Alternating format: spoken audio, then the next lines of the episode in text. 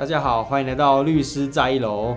大家好，我是律师先生伟哥。大家好，我是 Eve。大家好久不见啊！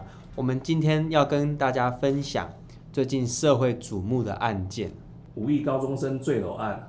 对，五亿高中生呢是最近这个新闻上常出现的这个关键字哦。那什么是五亿高中生坠楼案呢？先跟各位呃听众，如果没有看新闻的话，跟各位讲一下。就是呢，在五月的时候呢，有一名赖姓的高中生哦，呃，和二十六岁的夏姓男子呢同姓登记结婚之后两个小时，这个赖姓高中生呢就从台中的某处的十楼住处坠楼身亡。但是坠楼之前呢，他和这个夏姓男子其实原本是不太熟的，几乎说是不熟的状态。但是却已经登记结婚了。听说啦，这一个这高中生呢，他在生前呢，其实才刚获得父亲三十笔台中的地产，换算市价大概是五亿元台币哦。所以我们才会说这个案件呢是五亿高中生案哦。原因就来自于他有五亿的身价。伟哥，你看到这个新闻，你对这个新闻有没有什么看法？我是觉得比八点档还离奇。因为我从新闻里面看到的一些讯息啊，这个五亿高中生才刚满十八岁，也是今年十八岁成年后，哦，也是今年十八岁成年，刚刚好可以适用在这个案例上面，他可以自给自足的去结婚，在旧法的时候应该还要父母的同意，对，所以在这这个时呃时空背景的配合下，哎，这个高中生。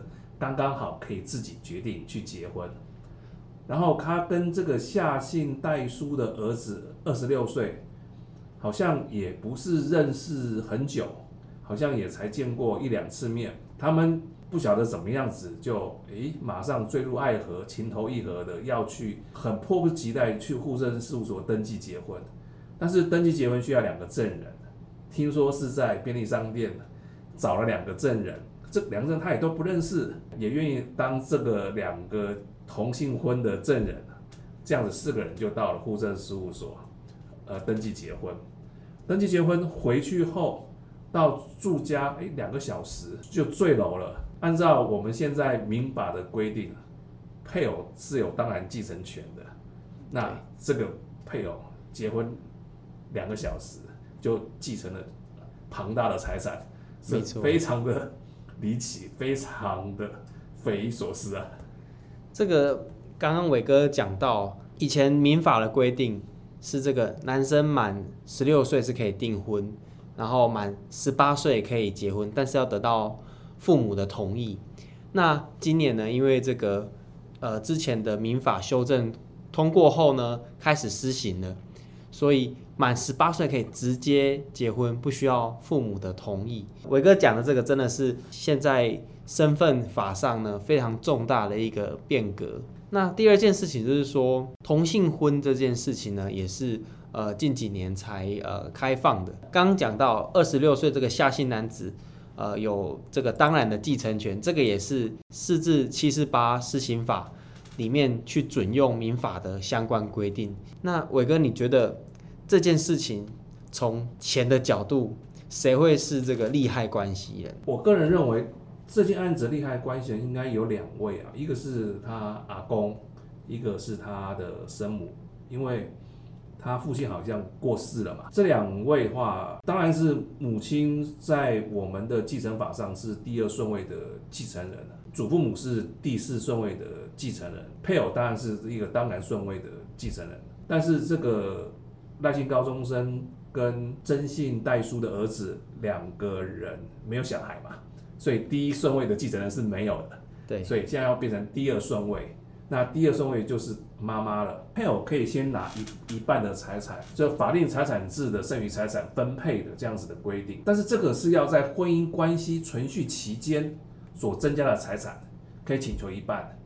这个继承的财产是不是适用在这样子的一个范围里面？这可能我们还要再去讨论一下，这个是不是夏姓配偶一定可以拿一半走，剩下的一半再当成遗产来继承？哦，所以这个部分可能时间点就会有很重要的关系了。如果登记结婚当下已经拿到那三十笔房地产，那这三十笔的房地产就不会因为这个剩余财产分配可以分配到夏姓男子。那如果是登记结婚之后才拿到三十笔房产，诶，那就有可能会落入到可以请求剩余财产分配的范围内。这个还要看这个三十笔财产是不是他继承来的，对，或是他呃受到赠与的，对，对，这个可能都要去看。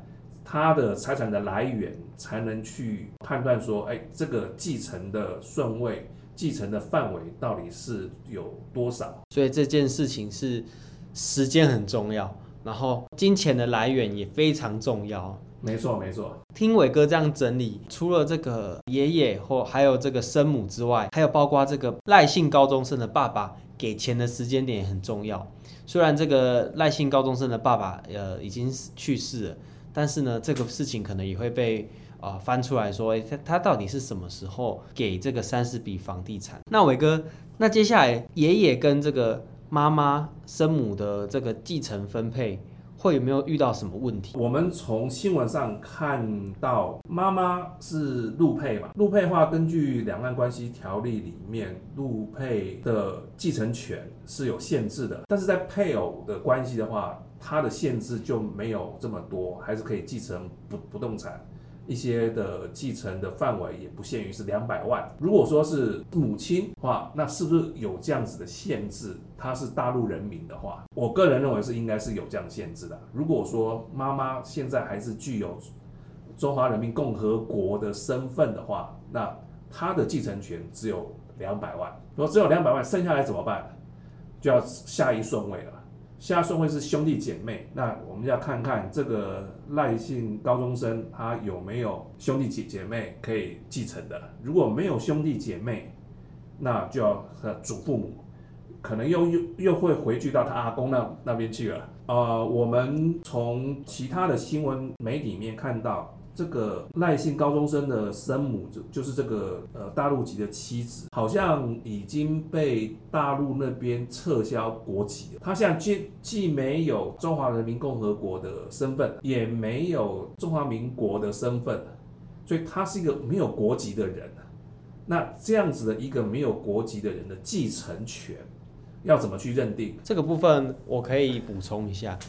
呃，如果他不是中中华人民共和国的国民，他基本上就会从两岸条例的这个范围拿掉，他就不会受到两岸条例的限制。但是中华民国会不会接受一个无国籍人士呢？这个是有一个疑问的。我们国家会不会成立一个无国籍人士呢？其实还要再看一下个案的状况哦。但我们录音的前一天刚好。行政院秘书长这边有个有一个呃函释是这样说的：有关中国大陆人民是取得等同我国国民权利义务函释的检讨事宜及立法原则呢，这个经过行政院的这个检讨呢，认为说，哎，过去有很多法律哦，把中国大陆的人民他等同有这个中华民国相关法律。所赋予的权利义务呢，都要一概的这个都要应该要有啊。这个函释呢就说，哎，这个这样子的原则呢，其实已经过时了。中国大陆的人民其实就是中华人民共和国的国民，他不应该享有中华民国国民的权利义务。所以这个函释呢，就把这个原则呢，把它呃不予沿用了。在这个背景下，我们重新再讨论赖姓高中生的母亲。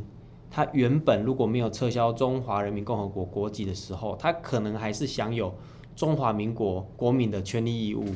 但是呢，因为行政院的这个函释呢，不再沿用过去的原则，这个母亲 没有中华人民共和国国籍之后呢，非常的需要讨论。这个部分我补充一下，这个母亲是曾经有取得到中华民国的国民，但是被撤撤销。她是因为取得到中华民国的的国民的身份，有取得到身份证，所以在中华人民共和国那边的身份就被撤销掉了。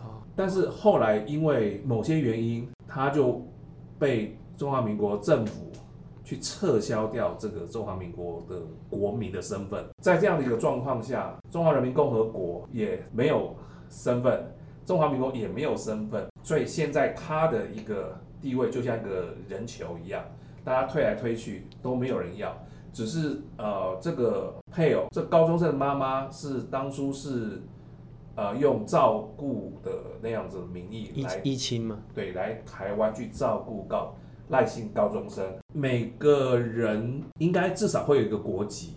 呃，有些呃承认双重国籍的，可能他的国籍可能就有多数，但是至少有一个国籍。我们的法律里面就是亲属继承这样子的一个法律，可能要去看一下我们的国际司法是是不是有这样子的一个规定，说，哎，看对方的国家的规定，然后我们再用他的规定来继承台湾这边。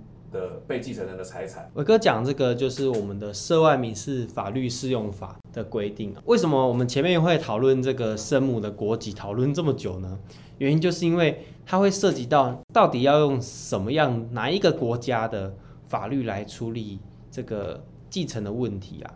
当然，今天要讨论继承的问题，除了是这个呃赖姓高中生死掉，然后把这个钱是不是妈妈可以拿到？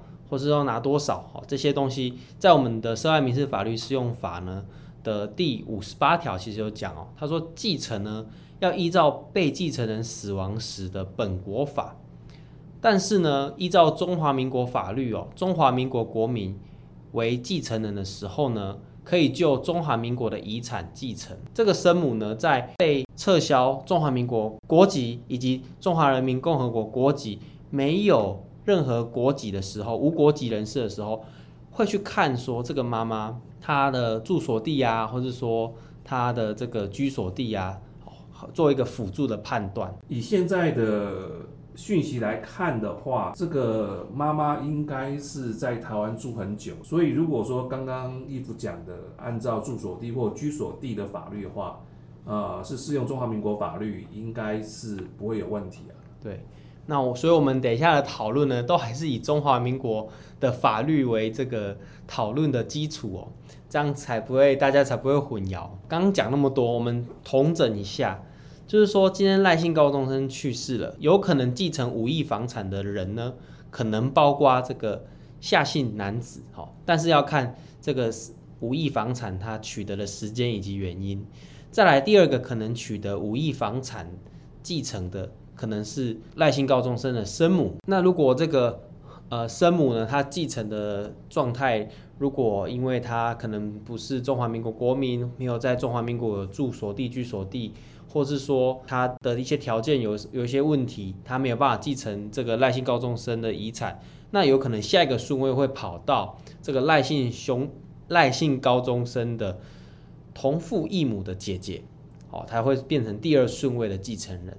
那第二顺位的继承人如果又没办法继承，或者说有些原因没有继承，那可能跑到阿公哦，下一个顺位的继承人。这个呢是整个赖姓高中生呢继承的这个顺位的这个分析啊。那伟哥有没有可能这个故事呢？可能不是这样子，这个真实世界发生的事情不是这样子，有不同的不同的结果呢？我们了解到的是，这个赖姓高中生是阿公跟媳妇生下来的，其实。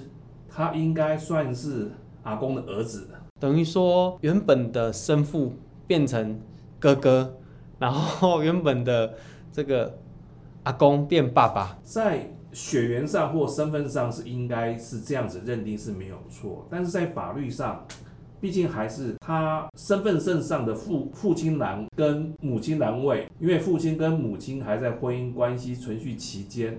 所生的小孩推定是婚生子女，在法律的层次上是这样看，他的父亲应该是已经死亡的这个呃阿公的儿子，妈妈还是这个大陆籍的配偶。但是如果说这个妈妈或是爸爸要去否认这个婚生子女的话，那现在可以去提这个否认婚生子女诉讼的人，我们法律规定只有父亲、母亲跟小孩，父亲死亡了。小孩也死了，只有妈妈提，这样子好像就没有诉讼的利益了。所以在整个的事件上去观察的话，应该认定上还是会认为这个赖姓高中生户籍登记上面的父亲跟母亲的婚生子，他的生父还是他的阿公。所以生父跟这个户籍登记上的父亲就会呈现不一样的状态。这不一样的状态好像也没有什么方法可以去更正。婚生否认这件事情，婚生子女否认的诉讼，因为赖姓高中生死掉了，身份证上的父亲也死掉了，这个生母呢，陆籍的生母呢，她并没有一个对象，没有诉讼的利益。那如果五亿的遗产会算是可以提这个诉讼的利益吗？因为这个纯粹是身份上的一个诉讼，跟财产并不是有什么直接的关联性啊。我自己是认为是不会因为有这样子巨大财产利益，就会让这样子一个身份关系，呃，就有一个对象可以去去提告。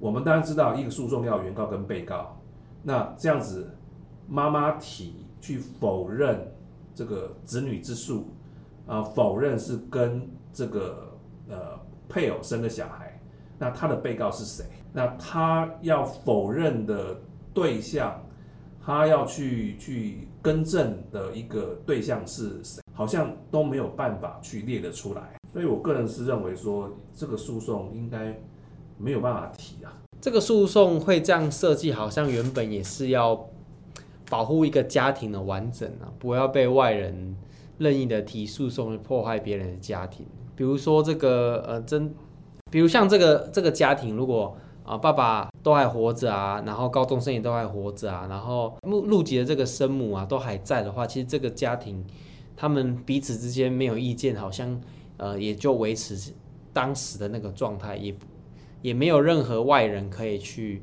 呃透过诉讼来拆散他们。我们假设一个情境就是呃这个陆籍的生母。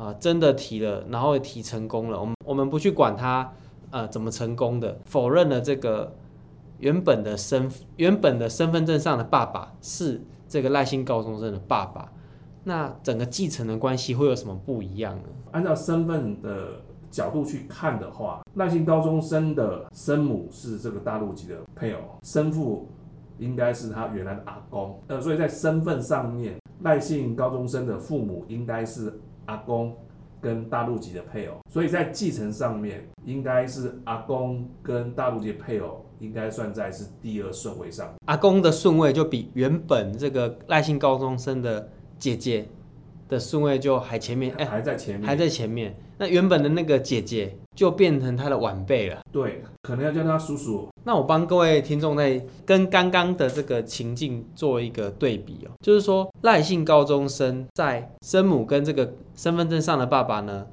都还是父母的时候呢，他的继承顺位跟生父呢是原本的阿公呢的情况呢，最大的差别就是阿公整个继承的顺位往前。那其实还是要再看另外一件事情。就是说，这个阿公呢，因为已经现在的这个新闻报道就是说阿公已经去世了嘛，阿嬷还在啊。阿公去世，阿嬷还在，那这个阿嬷有没有继承权呢？阿公跟阿嬷继承顺位是一样的。对，阿公阿嬷继承顺位一样，但今天如果是第一个原版的话，这个高中生去世，生母还在，阿嬷还在，阿嬷有继承权。对，阿嬷现在就是还是第四顺位。所以高中生因为高中生跟下下姓男子结婚没有小孩，所以第一顺位是从缺。对，从缺。从缺就是第二顺位就补上来了。第二顺位是父母。父母。呃，爸爸也过世了，妈妈还在。妈妈还在，所以妈妈是现在是一这个第一。第二顺位递补的。应该是现在是有优先继承权的人就是妈妈了，只是碍于妈妈身份的问题，她是不是大大陆籍人士？如果是的话，那她只能继承两百万，其他的要再交给下一个顺位的继承人，可能就是她的姐姐。所以这个姐姐可能无形中一睡觉起来就继承到一大笔的财产。对，那如果。那如果是第二个版本的话，这个高中生的原本的阿公就是法律上的爸爸，那可能他原本的阿嬷可能就没有关系了。对啊，原本的阿嬷可能只是一个姻亲吧，就是爸爸的配偶，血亲的配偶。原本阿嬷就对于这个高中生来说是爸爸的配偶。应该这么说，赖姓高中生是阿公跟大陆籍配偶的非婚生子。对，非婚生子。非婚生子的话，那生母是大陆籍配偶，生父是阿公，那阿嬷在这样子的一个角色里面，好像就没什么地位了。没有地位，在继承的关系上，继承的讨论上是没有身份的。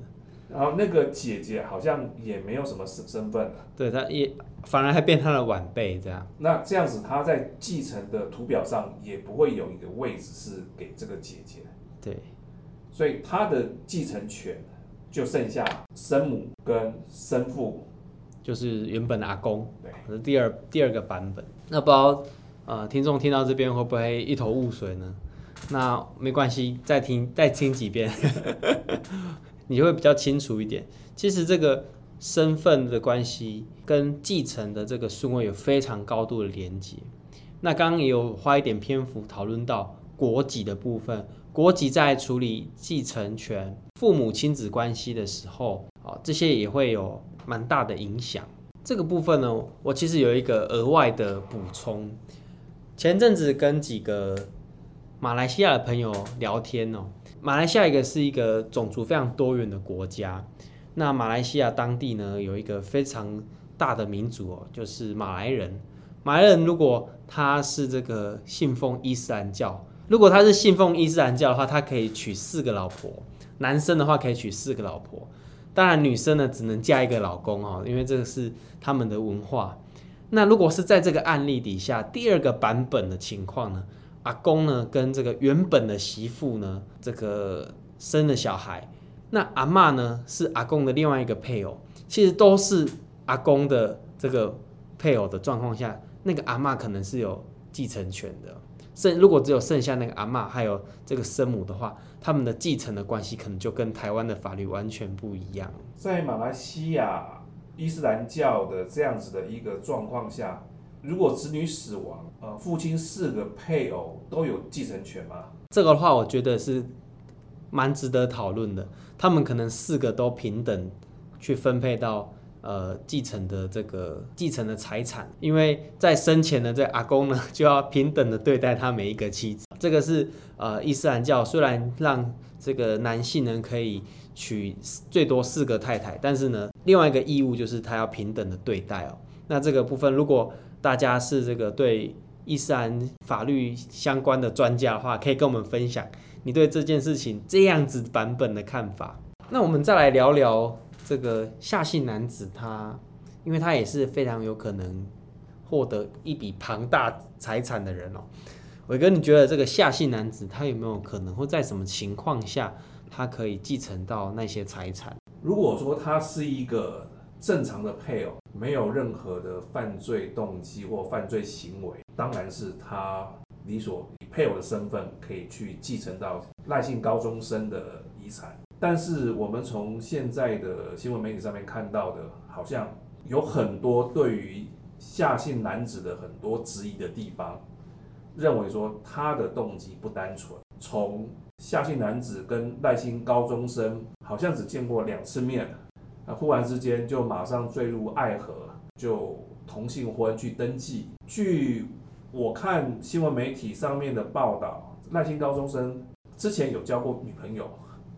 好像也没有同性的倾向，那忽然之间那种态度转变也是蛮奇怪的。再来，赖姓高中生在结婚后到夏姓男子的家里两个小时就醉了，这两个小时到底做些什么事情？有没有可能是这个时候登记了，回去告诉了真相之后，呃，家人大吵大闹之类的？如果以一般的经验上的推测的话。刚刚结婚，应该是还在沉浸在那种婚姻的喜悦当中啊。夏姓男子的住处，当时也应该只有夏姓男子跟赖姓高中生两个人，应该没有什么争吵的机会啊。所以为什么会突然之间的坠楼，也是大家觉得匪夷所思的地方啊。所以就坊间就很多传闻啊，多的人士就有不同的判断跟说法。呃，有人说。看他掉掉下来的一个弧度，可能是被推下来的，不太不太像是掉下来的。呃，有人说，哎，他掉下来，如果从十楼掉下来，应该会有多处的骨折，会有什么熊猫眼，但是呃，他看到的状况是好像没有熊猫眼。这个我个人就觉得，其实这个部分大概只有检察官跟法医或呃承办的刑警可以看得到，其他一般人应该是看不到的。那这些人他是从哪里看到的这些讯息？我也蛮好奇的。我这个我也蛮好奇的。听伟哥这样说，如果是这个开开心心结婚，然后沉浸在这幸福的这个氛围中哦，不太可能发生争吵，也不太可能是自己愿意坠楼。那这样子的话，下姓男子就呃非常有嫌疑呢，他有一些可能预谋的动机呀，哈。呃，要要从这个赖姓高中生身上得到一些东西。那如果从预谋要犯案的一个角度，他会有什么样的后果吗？从刑法角度来看，夏姓男子他的行为致使赖姓高中生死亡的话，当然会犯杀人罪。这个。犯罪行为足以让下姓男子丧失继承权。下姓男子丧失继承权后，这个遗产全部由妈妈去继承。所以，这个妈妈就忽然之间，儿子结婚了，两个小时后死亡，就获得了一笔一大笔的遗产。推测了哈，假设啊，我不知道生死情况怎么样，也没有冒犯的意思。如果这个妈妈背后是她在阴谋，透过这个夏姓男子来跟这个赖姓高中生结婚，然后制造这一桩坠楼的这个事件，然后呢，这个 夏姓男子他也因为有非常大的嫌疑哦，他杀的嫌疑，然后丧失继承权。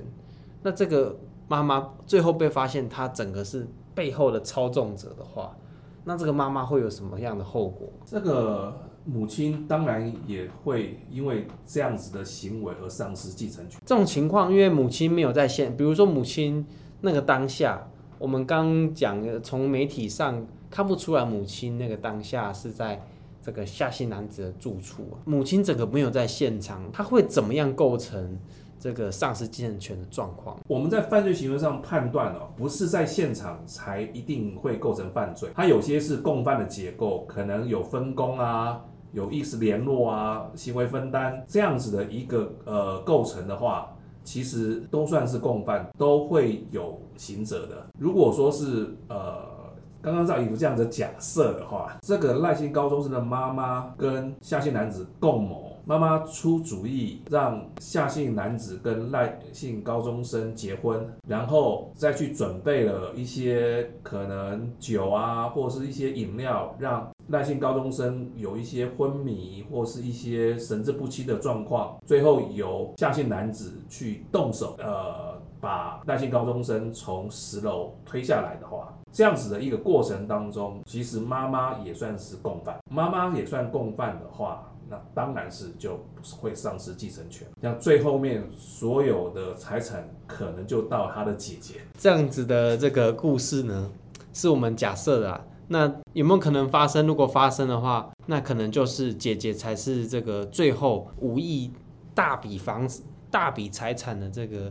最终的这个继承的人，当然，我们刚刚谈的都是我们一些的推论啊。对，事实上会怎么样子的发展跟变化，那让检警能够抽丝剥茧的去发现真实，让真相能够公诸于世，还被抹黑人的清白。没错，没错，我们这边也没有要抹黑任何一个人的意思，就是在这个案件，就是在这个社会瞩目案件的这个各个角色呢。它其实啊、呃，都是给大家一个参考的案例哦。我们今天谈到这里呢，就谈到了非常多案例哦，比如说，比如说婚姻关系存续中的婚生推定，还有这个继承顺位，以及这个涉外的这个不同国籍人士在继承在亲属上的法律关系。从这个案例，我们可以得到非常多的。宝贵的经验。那不知道各位听众呢，看完新闻有没有想到这些呢？如果有的话，欢迎告诉我们，我们也想听听看你们不同的分析，还有这个假设哦。我们今天探讨了这个呃比较社会比较遗憾的事件哦，呃，希望各位听众听到这边呢，呃，能够正向的看待这件事情，从法律的观点分析不一样的。呃，法律关系，希望大家都有不同的收获。那今天节目就到这边，谢谢大家，拜拜。